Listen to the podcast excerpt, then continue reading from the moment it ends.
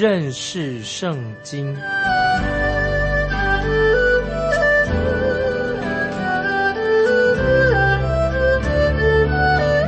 认识上帝的话，把上帝的话带到全世界。本节目是由认识圣经机构和环球广播电台联合制作，欢迎收听。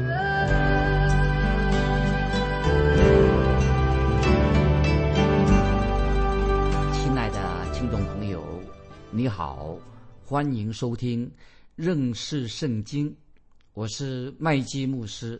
我们继续看阿摩斯书第四章六节。我使你们在一切城中牙齿干净，在你们各处粮食缺乏，你们仍不归向我。这是耶和华说的。注意，阿摩斯书四章六节的意思是什么？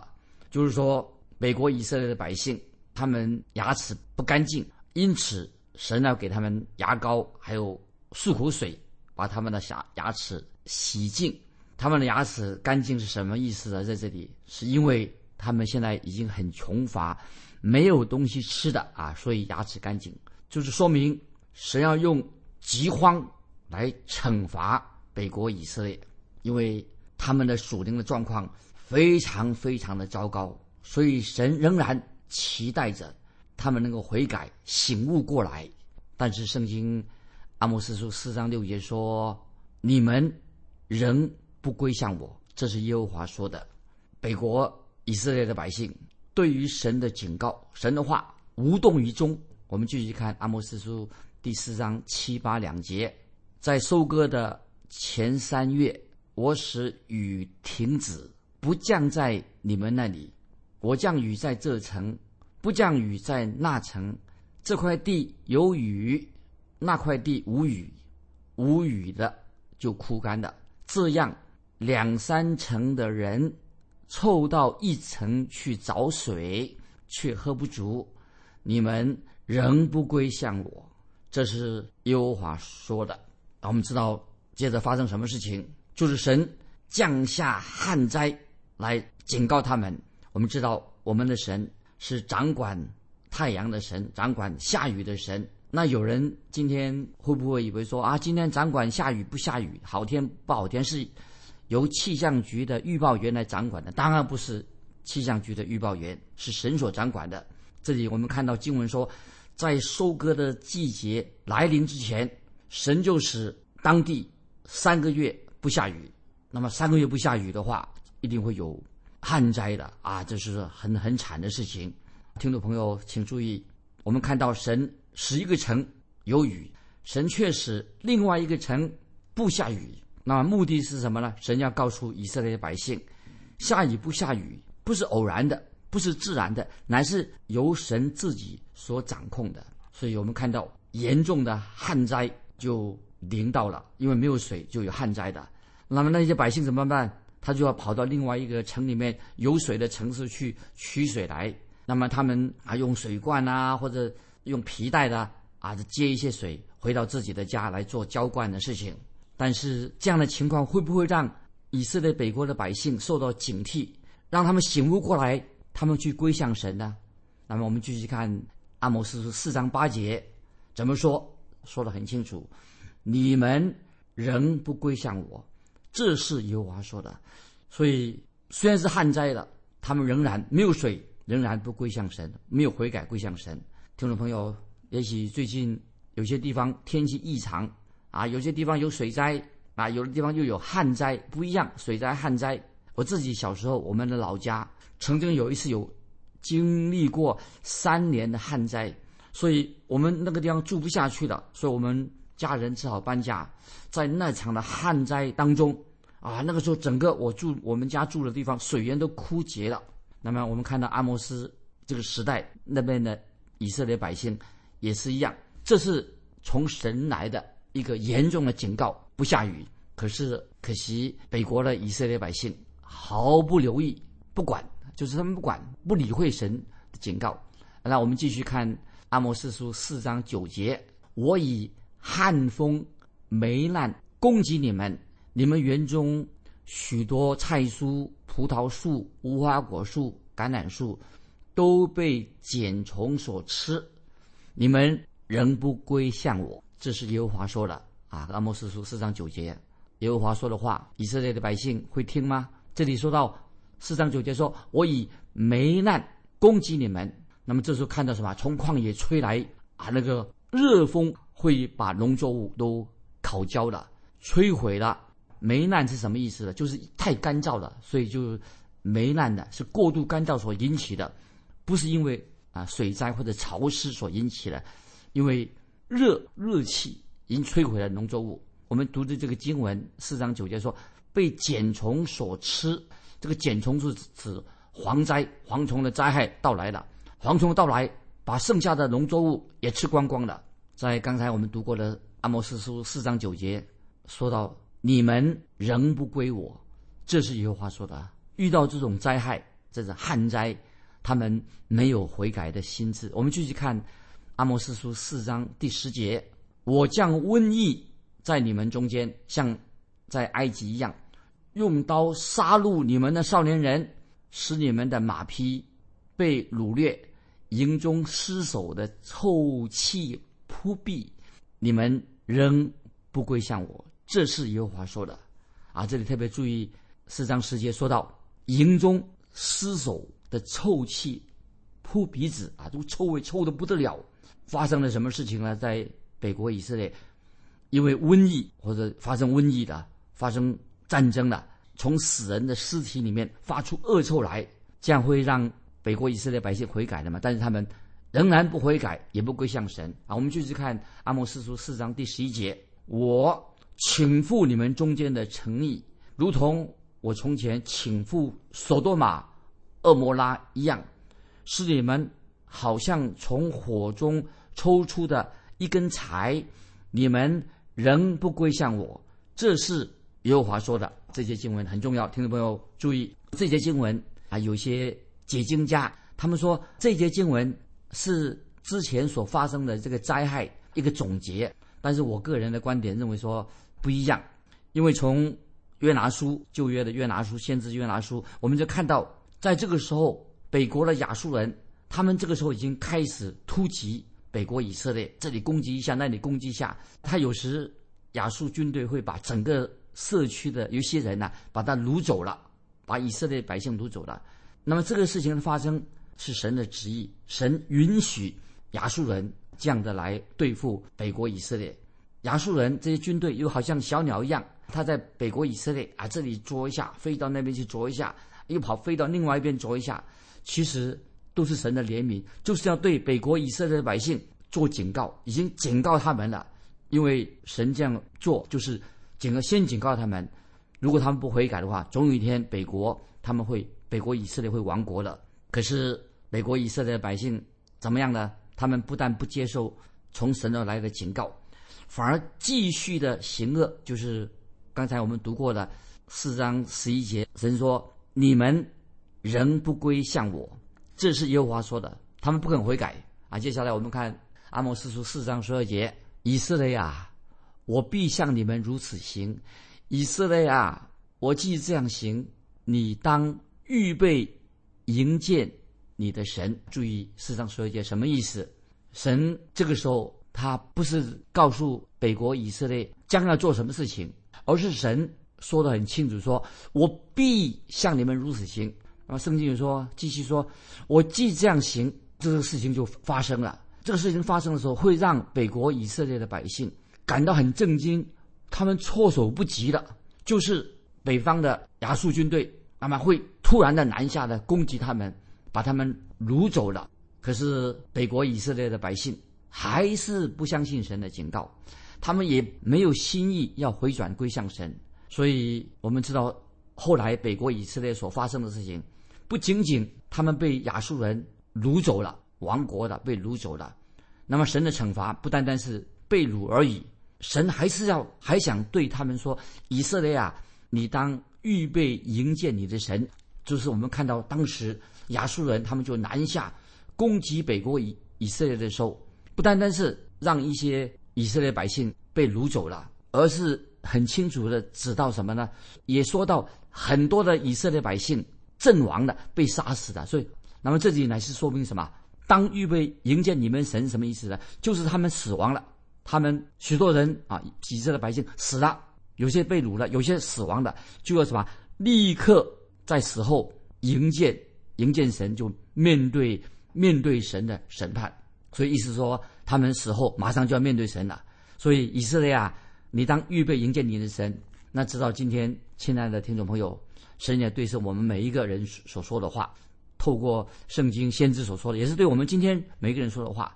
我曾经有一个朋友啊，他是基督徒，他犯罪的，被神管教的。后来我这位朋友他悔改了，他告诉我说啊，神怎么样管教他？他说神的管教非常严厉。那后来他还是说，他说我都可以忍耐，神管教我，我说我犯错了，神管教我。他当这样对我说的时候，我就很同情他。那么他就对我说：“麦基，这些管教我都能忍受，但是有一件事情，我一想到有一天呐，我要站在神面前受审判呐，我就心里面很害怕，我非常害怕。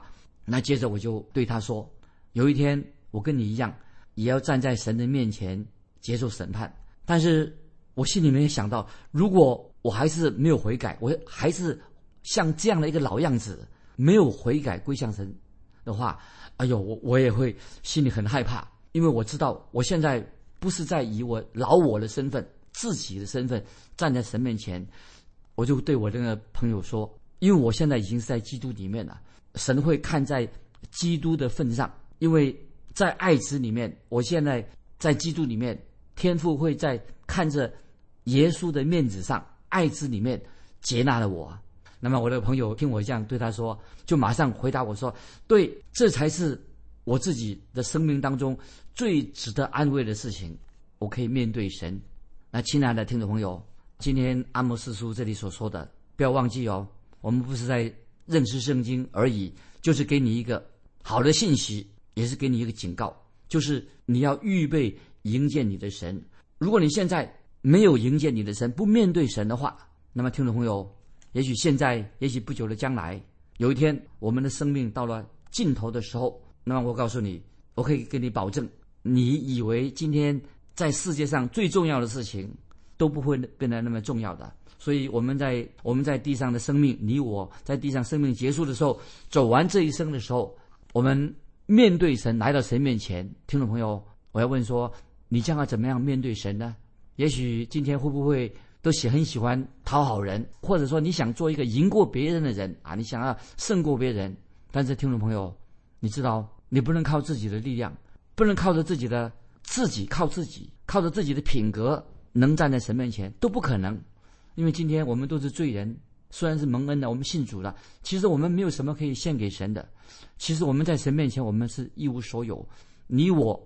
我们基督徒都是原来都是死在罪恶过犯当中的人，那么怎么办呢？我们唯有的依靠就是在基督里面，耶稣基督的恩典，在基督里面，我们才能够坦然无惧的站在神的审判台前。啊，听众朋友，接下来我引用一重重要的经文《罗马书》第四章二十五节，《罗马书》四章二十五节，把它记起来。《罗马书》四章二十五节说，耶稣。被交给人，是为我们的过犯；复活是叫我们称义。我们知道耶稣基督的复活，使我们才能够称义，使我们才能够站在神的面前。因为我们是靠着在基督里面的义，所以才能够站在神面前。而且我们听众朋友，我们继续来看啊，这个阿摩斯这位是来自农村的一位啊传道人，他接下来要说我们。面对啊，今天我们要跟谁面对面呢？是跟神面对面。这位神是谁呢？那么圣经里面，圣经这段经文里面很清楚的讲出，我们面对面这位神是非常庄严的，令我们非常能够敬畏的。那我们看阿莫斯书四章十三节，就是这位庄严令我们感到敬畏的神，他怎么样做一个宣告啊？我们四。阿摩斯四章十三节，那创山造风，将心意指示人，使晨光变为幽暗，脚踏在地之高处的，他的名是耶和华万军之神啊！这个十三节说的太好了。先知阿摩斯说：“神是无所不知的，神是无所不能的，啊，神也是无所不在的神，他是全能的创造者，神是大有能力的，他造山，他造风，他是全知的神。神从远处就知道，听众朋友，他知道你心里在想什么，知道我们的心思意念，因为神是无所不在的，所以神是踏在地的高处的，所以听众朋友。”不管现在你在哪里，你去哪里，就算你到了月球，你都不能够逃离神的面。今天也许听众朋友在人面前啊，我们也许很会做人啊，表面上我们啊很会啊装模作样，好像很会做人的样子。也许你的朋友、你的邻居或者甚至你的配偶都认为说啊你是一个好人。但是听众朋友不要忘记，天上的神他怎么样看你的，这是才是重要的。所以诗篇。九十篇第八节，听众朋友，这节经文我们可以一起来共勉。诗篇第九十篇第八节，诗人这样说：怎么说呢？诗篇九十篇第八节，诗人这样说，就是神神啊，神将我们的罪孽摆在你面前，将我们的隐恶摆在你面光之中啊！我再念一遍诗篇九十篇第八节，这样说：你将我们的罪孽。摆在你面前，将我们的隐恶摆在你面光之中。所以，亲爱的听众朋友，耶稣很认识你，知道你的心思意念，知道你是怎么样一个人。神非常认识，也许你自己不认识自己，神确实认识你。所以，听众朋友，在神面前，我们不应该再装模作样的，最好我们要以自己的真面目啊！我们自己是一个蒙恩的罪人，我们要自以正己很诚恳的以自己的真面目。来到我们的父神面前，你可能今天也许你认为你是一个好人，没有什么案子在公安警察的手上，但是听众朋友，刚才我们读的诗篇九十篇八节说：“你将我们的罪孽摆在你面前，将我们的隐恶摆在你面光之中。”神知道你的过犯，也知道我的过犯。那么我曾经啊，我有一位老师，神学院的老师。他在课堂里面啊，常常勉励我们说，勉励我们这些要做传道的说，他是怎么说呢？这位老师怎么说呢？他说，在地上人地上，我们人所隐藏的罪，把自己的罪隐藏起来，其实在天上就是公开的丑闻。这老师的意思是说，人喜欢隐藏自己的罪，以为着别人不知道，以为是隐藏的罪，其实在天上是公开的，是公开的丑闻。就是说，神不仅仅看透了我们，他已经知道我们一切所所行所做的。当然，我们的神当然也认识阿摩斯所说的啊，阿摩斯所指的那些人，神认不认识他们呢？当然，神当非常认识每一个人的心思意念。所以，这里我们看到先知阿摩斯很强烈的、语重心长的，他劝告以色列的百姓。北国以色列百姓，他说：“以色列啊，你当预备迎接你的神。”听众朋友，你我也是把这个经文放在我们心里面，弟兄姊妹，你当预备迎接你的神，这也是一个很严厉的话。所以我们读这个阿莫斯书第四章，所以先知用了很切严厉的话来做警告。所以听众朋友，当我们读阿摩斯书第四章的时候，心里面会会不会有这样一个感觉？哎呀，是不是神已经把救恩的门关闭起来的？是不是审判已经不可避免了？北国以色列他们已经没有指望的。接下来我们要看到第五章阿摩斯书第五章，是的，看起来好像是好像没有盼望。我们知道神一定会惩罚北国以色列的罪，所以我们读阿摩斯书第五章。前面一到十五节的时候很奇妙，《阿莫斯书》第五章一到十五节，这个前面我们看到什么呢？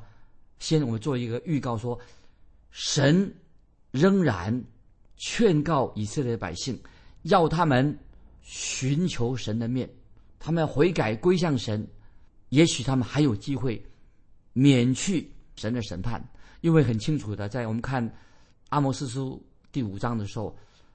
只要神还没有出手，现在神还没有出手，以色列百姓他现在还没有被掳走之前，神还给他们机会，他们仍然有盼望。哎，这是阿摩斯书第五章要告诉我们一些信息。所以，我们现在来看阿摩斯书第五章一节，说明以色列百姓还有希望，还有机会。我们看阿摩斯书第五章第一节说：“以色列家呀，要听我为你们所做的哀歌。”注意这些经文，五章一节这个以色列家呀，这个原文也可以作为这样说：以色列的处女家，以色列的处女啊。要听我为你们所做的哀歌啊！注意五章一节是什么意思？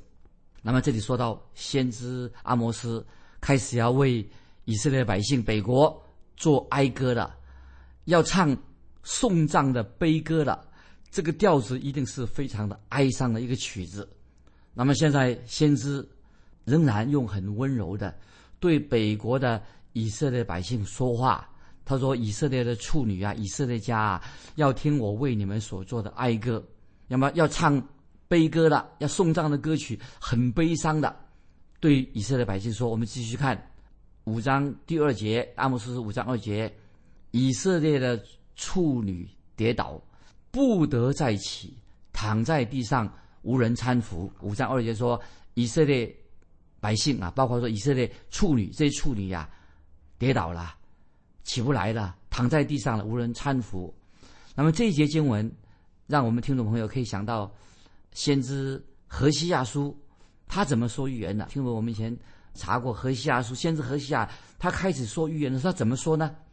我们知道是提到何西亚先知提到他的家庭，关于他家庭的事情，说先知何西亚娶了一个妓女，神就差遣先知何西亚。就对北国的以色列百姓说：“说虽然你们是一个妓女，先知何西阿对以色列北国的以色列百姓说，虽然你们是一个妓女，但是神还是爱你们。所以听众朋友，何西阿书所表达的信息，虽然百姓像一个妓女一样，神仍然是爱爱我们这些罪人。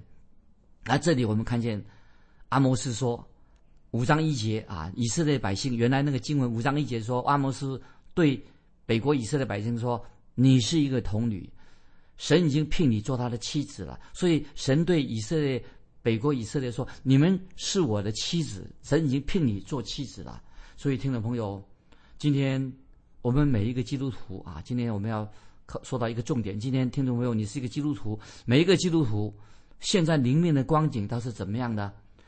我要引用哥林多后书十一章二节，保罗在哥林多后书十一章二二节对哥林多的弟兄姊妹说，也对听众朋友说，哥林多后书十一章二节说，要把你们如同贞洁的童女献给基督。好，再念一遍哥林多后书十一章二节，要把你们如同贞洁的童女献给基督。也指向我们今天的基督徒听众朋友，今天我们基督徒来到神面前，我们知道我们的救主耶稣定十字架，已经要要赦免我们的罪，我们基督徒跟主耶稣基督已经有一个新的关系得到赦免了。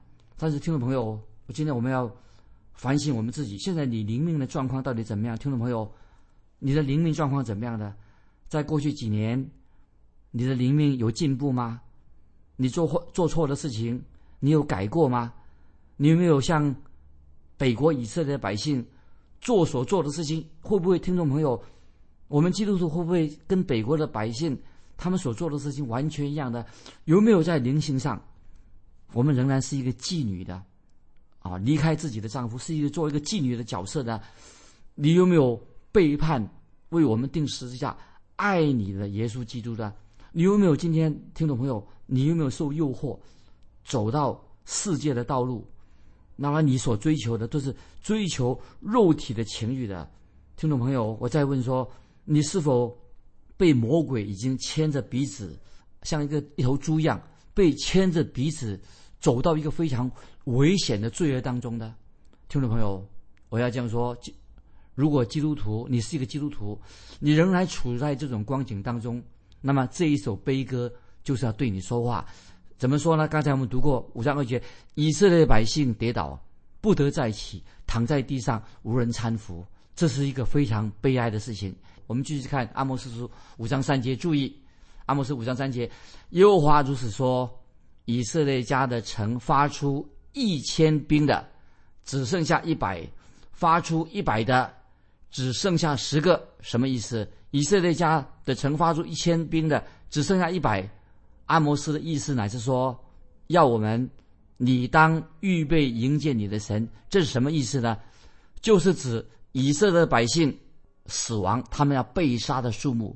你当预备迎接你的神，就是指到这些以色列北国以色列百姓，他们被杀死亡的数目会有多少？